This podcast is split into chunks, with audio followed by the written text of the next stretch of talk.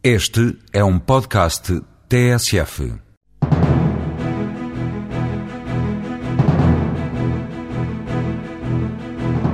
O Banif quer conquistar mais clientes nos mercados externos. Depois de finalmente entrar em Espanha e de inaugurar a atividade em Londres, a próxima paragem é Malta.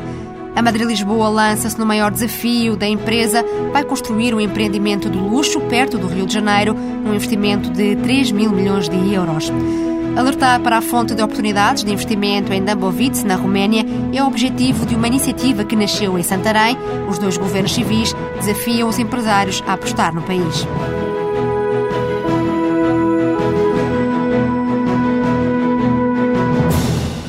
A Madrid-Lisboa tem em mãos um projeto ambicioso, construir no Brasil um empreendimento de luxo avaliado em 3 mil milhões de euros. A empresa, que é uma aliança luso-espanhola, conta com uma experiência de sete anos a investir, gerir e promover projetos imobiliários, sobretudo no mercado português. Quando as oportunidades surgiram, a Madrid-Lisboa partiu para os mercados externos e está hoje presente em países tão diversos como a Polónia ou a Índia. Mas o grande desafio da empresa é mesmo o empreendimento que vai nascer em Maricá, no Rio de Janeiro, em parceria com os grupos DICO, Avantes, Vancouver e Sétia. O diretor-geral da Madrid Lisboa, Miguel de Almeida, revela os detalhes deste mega projeto. É um projeto que estamos a desenvolver no Rio de Janeiro, no município de Maricá, a 45 quilómetros do Rio de Janeiro. É um projeto que engloba uma área de 840 hectares, por isso uma área grande, para ter uma noção, é, é quase do tamanho da Quinta do Lago e do Aldo Lobo juntos. E o nosso objetivo é fazer ali um empreendimento maioritariamente residencial, mas com componentes turísticas, lazeres, escritórios e comercial também.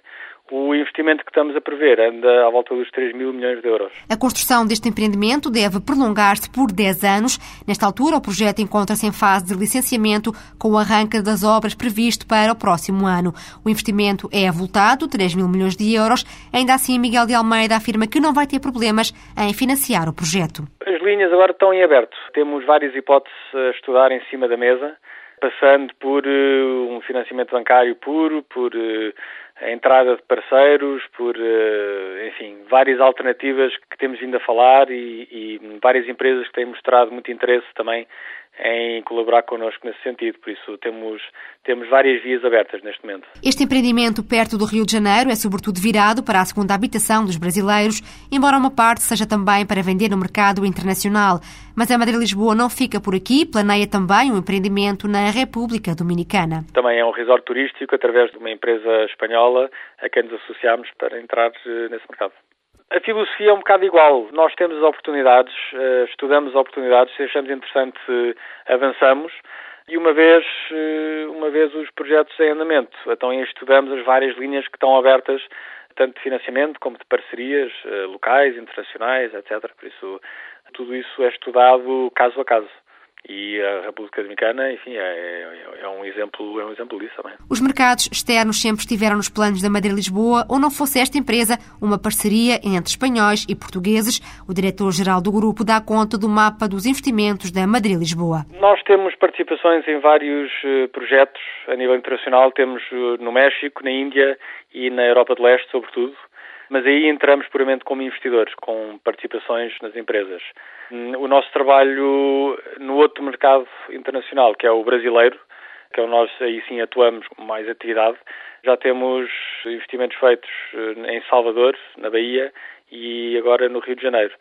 Por isso, enquanto que é nos outros, nos outros polos internacionais atuamos como investidores, no Brasil uh, atuamos como gestores e como promotores mesmo. Por enquanto, a aposta internacional ainda pesa pouco no volume de negócios da Madrid-Lisboa, mas no próximo ano este cenário vai inverter-se. A área internacional deverá contribuir para mais de metade da faturação do grupo.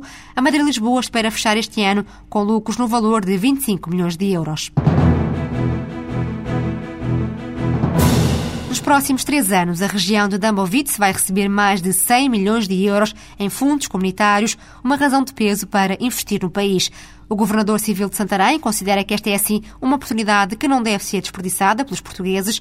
Paulo Fonseca afirma que, apesar da cooperação iniciada há dois anos com a região romena, a mentalidade portuguesa continua a ser um entrave aos negócios. Em conversa com a jornalista Sandra Pires, o governador civil revela que é preciso arriscar ainda mais. Trata-se de um país que é da União Europeia, com absoluta segurança para a realização de investimentos é um país que tem inspiração latina, tem uma, uma matriz cultural latina, que tem um, um, comportamento muito semelhante ao nosso em termos de postura no dia a dia dos cidadãos, onde o custo da mão de obra ainda é bastante baixo e eh, permite desenvolver, digamos que um reforço da atividade empresarial que é muito importante. Repare que não adivinho que num futuro próximo haja assim tantas obras, por exemplo, para falar da construção civil, em Portugal, que permitam continuar uh, a verificar-se um, um crescimento na atividade das nossas empresas de construção civil e obras públicas. E é preciso encontrar novos mercados. Que oportunidades em concreto é que existem? Em que setores? Existem quase todos. Na construção e obras públicas, por exemplo, há um vasto campo de ação. Por exemplo, na área da agricultura, que é um, uma das vocações do Distrito de Santarém enquanto celeiro de Portugal. Há um vasto conjunto de intervenção. Há uma empresa portuguesa, como é conhecida, a Martin Fer, que está a diligenciar duas fábricas de biodiesel, irá necessitar de cereais para alimentar a sua produção e há a vocação de produção cerealífera no Distrito de Santarém que pode e deve também avançar nessa produção com, eu diria, quase uma garantia de escoamento no mercado através deste e de outros exemplos como esse da Martin Ferro que lhe disse. Mas deixe-me dar-lhe um outro exemplo que me ocorre. Eh, em Targovas está a ser construído um parque de vocação empresarial com base tecnológica. Quem vai uh, gerir este parque, para além do, do seu proprietário, que é, que é, digamos o Estado Regional de Romeno, há um conselho consultivo onde farão parte os Institutos Politécnicos de Tomar e Santarém e também o NESAN, que é o Núcleo Empresarial da região de Santarém. Portanto, daí já se pode inferir, digamos que o espaço de implantação que conseguimos atingir e que seguramente será bem sucedido e abrirá grandes portas no futuro para uh, um somatório a estes mercados que, que, o país necessita. Mas estas oportunidades que estão uh, agora em aberto e que foram mostradas, estão abertas também a outros empresários uh, nacionais? Naturalmente, posso lhe dar exemplo que algumas empresas do Porto, de Aveiro, de Leiria, me contataram, sabendo desta operação de cooperação, me contataram no sentido de, de serem ajudados também um, a internacionalizar-se com a Roménia e têm-me pedido ajuda e eu, com, com, todo o prazer, canalizo as pessoas para, eh, digamos o meu congénero romeno, o, o presidente da região, para que possam ser acompanhadas ali assim. Já no dia 14 de novembro, 20 empresas vão espreitar no terreno as oportunidades de negócio numa missão promovida pelo Governo Civil de Santarém.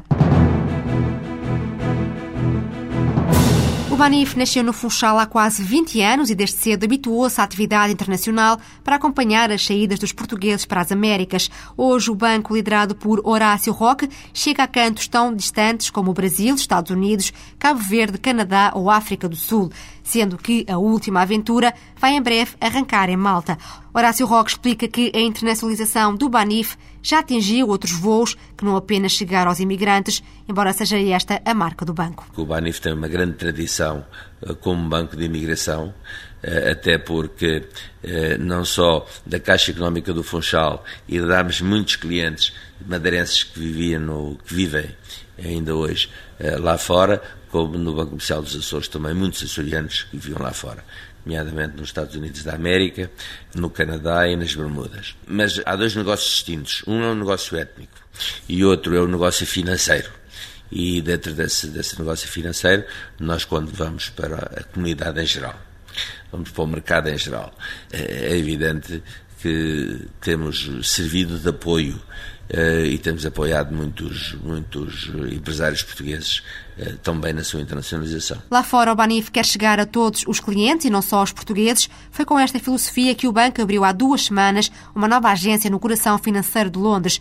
Mas o grande investimento está no Brasil. Comprámos no Brasil também uma, uma, uma gestora de ativos e aumentámos a nossa, a nossa, duplicamos a nossa gestão de ativos no Brasil em que hoje já ultrapassa os, os mil milhões de, de reais, uh, também através de, de, aquisições. Nós temos feito aquisições uh, ao longo da nossa história, ao longo do tempo, mais fora até do que propriamente uh, em Portugal.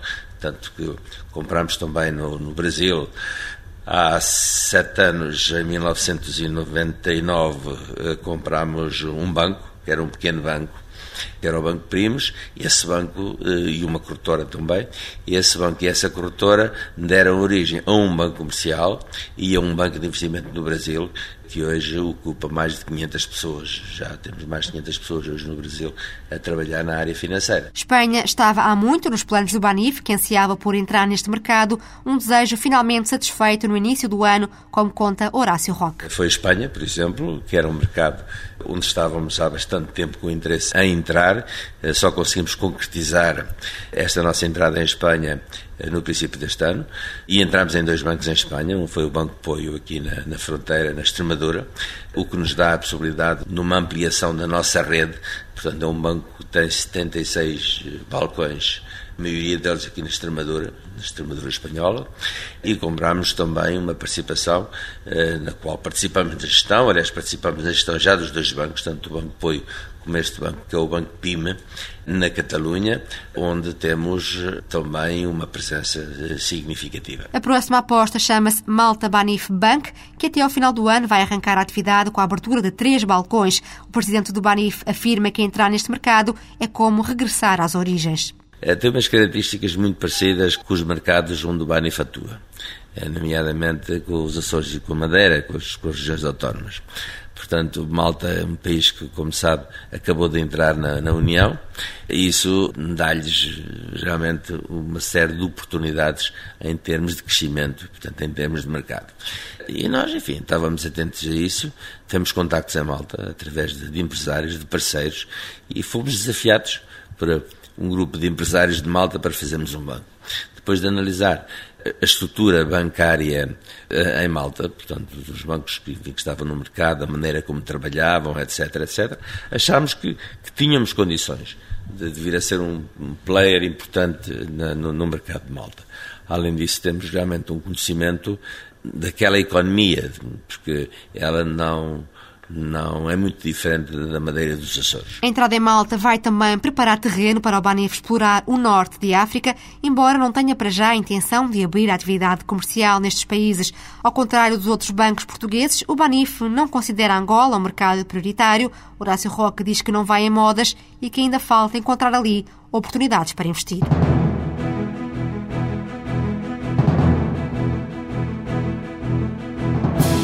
Atividade internacional do Banif continua a crescer. Este foi um ano de grandes aquisições lá fora que fecha com chave de ouro a entrada em Malta. O Banif já investiu mais de 100 milhões de euros durante o ano na atividade internacional.